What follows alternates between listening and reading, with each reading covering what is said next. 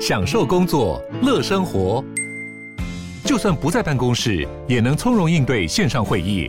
HP Dragonfly 透过专业的 HP Presence 设计，内建降噪及会议快速键，搭配清晰的 Bang & Olufsen 音效，增强音讯及视讯功能。HP Dragonfly 顶级商务笔电，采用 Windows 11专业版，让您在会议中享有最佳的视觉和听觉品质。Hello，大家好，我是志奇，欢迎回到志奇机器的 Podcast，每周陪你聊聊新闻时事、社会议题或是一些轻松有趣的生活新知。那今天这一集我们要来聊聊的主题是超商剩食。你有听过乞丐超人吗？前阵子网络上面流传着一张改编自地球超人的梗图，上面说幸好有四大超商跟全联的集齐品标签，才能够召唤出乞丐超人，拯救大家月底的荷包。甚至还有贴心的网友整理出超人的变身时刻，让大家知道哪些时段有优惠。不过好笑归好笑，乞丐超人的背后其实反映出一个普遍存在的现象，那就是超商每天都有一堆的即期品等着被丢弃。不管是面包啊、饭团、便当，还是三明治，只要超过保存期限的食品，通通都会被报废。食药署推估，平均每年全台的便利商店会报废将近七十亿台币，一万两千公吨的过期食品。如果用一个便当六百公克来算的话，相当于每年要丢弃两千万盒的便当。是说超商的剩食问题到底为什么这么严重？难道都没有解决方法吗？今天就让我们一起来聊聊超商剩食吧。不过在进入今天的节目之前，先让我们进一段工商服务时间。你知道吗？近年来低轨卫星产业正在兴起，预计未来十年内全世界会发射数万颗的低轨卫星。低轨卫星具备了低延迟、高频宽、低成本等特性。就算呢是在偏远的地区，都能够接收卫星网络讯号，可以与五 G 相互搭配，解决覆盖性不足的问题。而在这个崭新的时代里面，台湾也不会缺席。台湾过去在制造福尔摩沙卫星的经验当中呢，就已经掌握了小型卫星的制造技术还有经验，因此政府也抓准了时机，从二零二零年启动 B 五 G 低轨通讯卫星计划，打造两颗 MIT 通讯实验卫星。目前我们已经成功自制不少的重要元件。而在人才的部分，也已经培育了两百多名电路、通讯网络等领域的硕博士生。B5G 卫星通讯是台湾迈向智慧国家不可或缺的关键科技。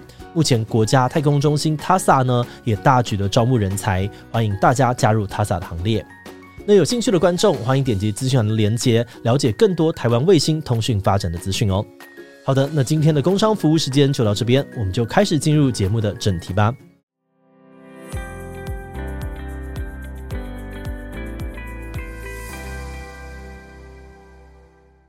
台湾超商剩食的问题有多严重呢？根据食药署在二零一六年做的推算，台湾的超市、量贩店、超商跟餐饮业每年总共会生产约三点六万公吨的食品垃圾。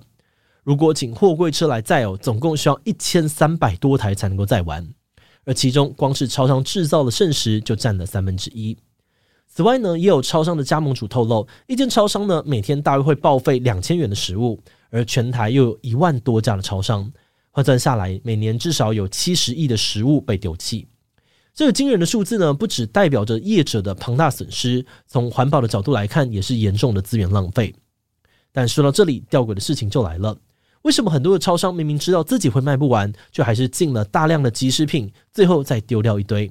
难道他们不能够从源头控制数量，少进一点货，减少一点浪费吗？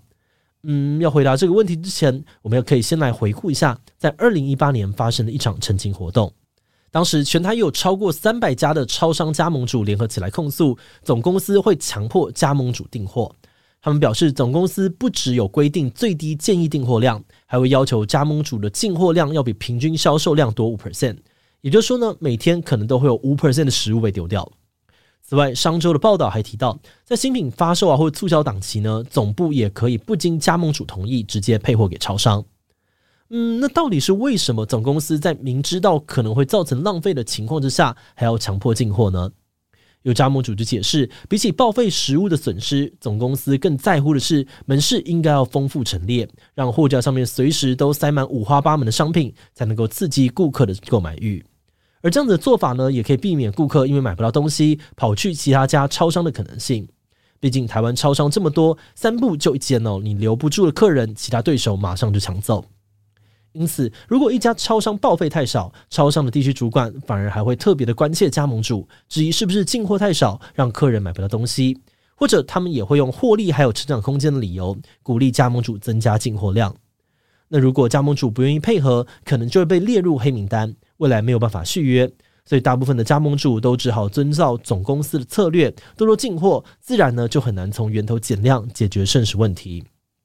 诶，不过对于这种强迫进货的指控，四大超商却都否认这样的说法。他们的高层强调，总部呢只会提供销量、天气、温度等等的数据，让加盟主参考，再由加盟主自主决定进货量。所以说，关于强迫进货这件事情呢，目前双方还有点各说各话。但我们可以肯定的是，总公司似乎都默认报废食物已经成为了经营超商的必要损失。根据二零一八年全家便利商店所发表的剩食专案，他们指出，超商之所以会报废这么多的食物，主要呢有以下的三个原因：第一是鲜食的订购单位太小，很难精准预测。比如说，超商为了提供消费者多样化的选择，每一种主食呢都有好几种口味，像是意大利面的酱汁就有红酱、白酱。清炒啊，然后配料呢也有很像野菇、鸡肉、海鲜这些排列组合。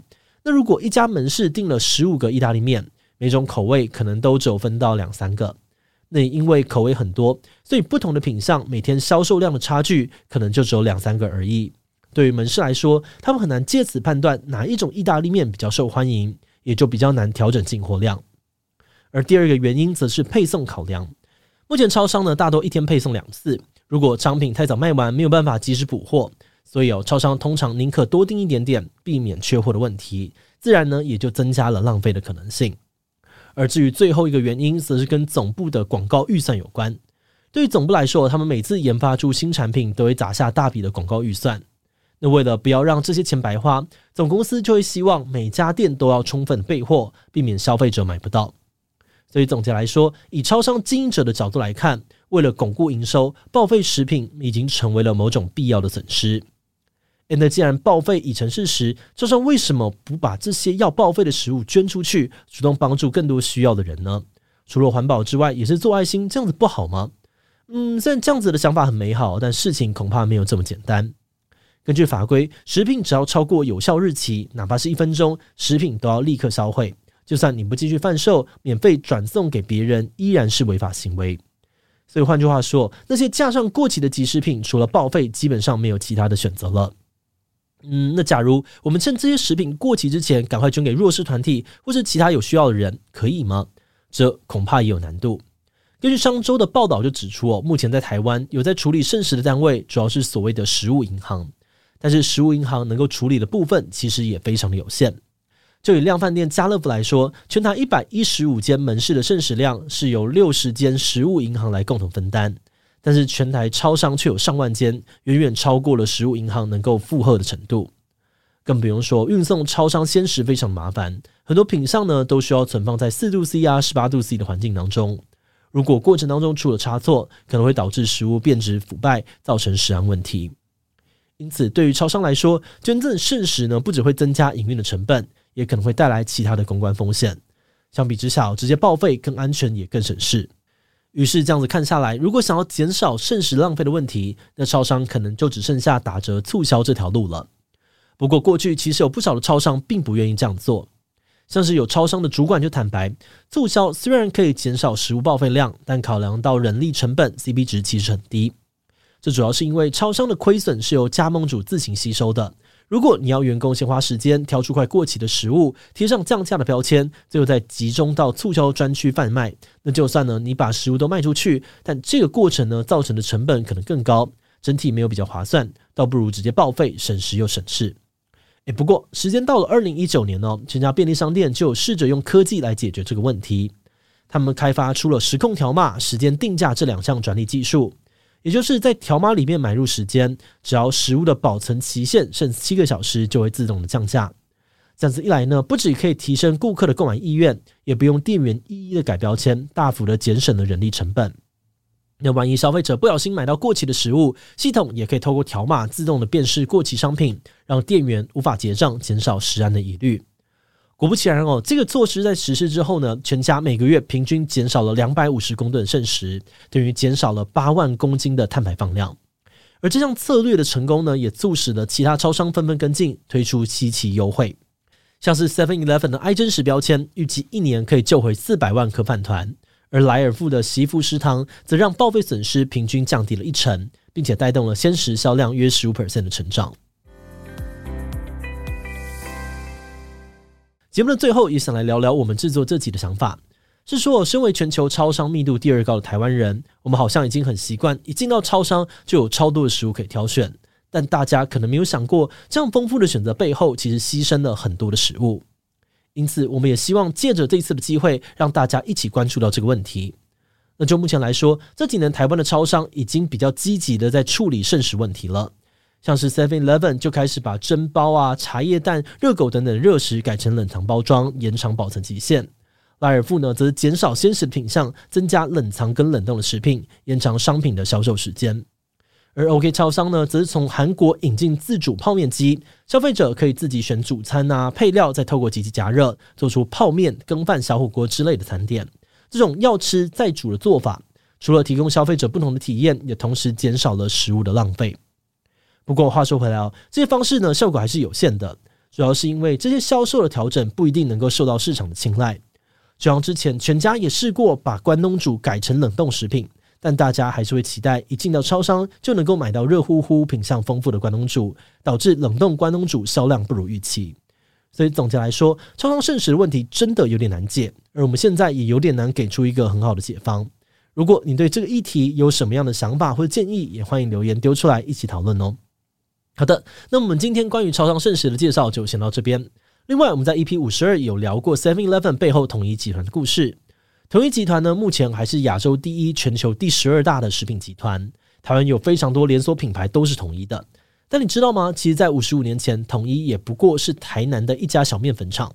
那它到底是怎么样变成现在的食品零售业霸主的呢？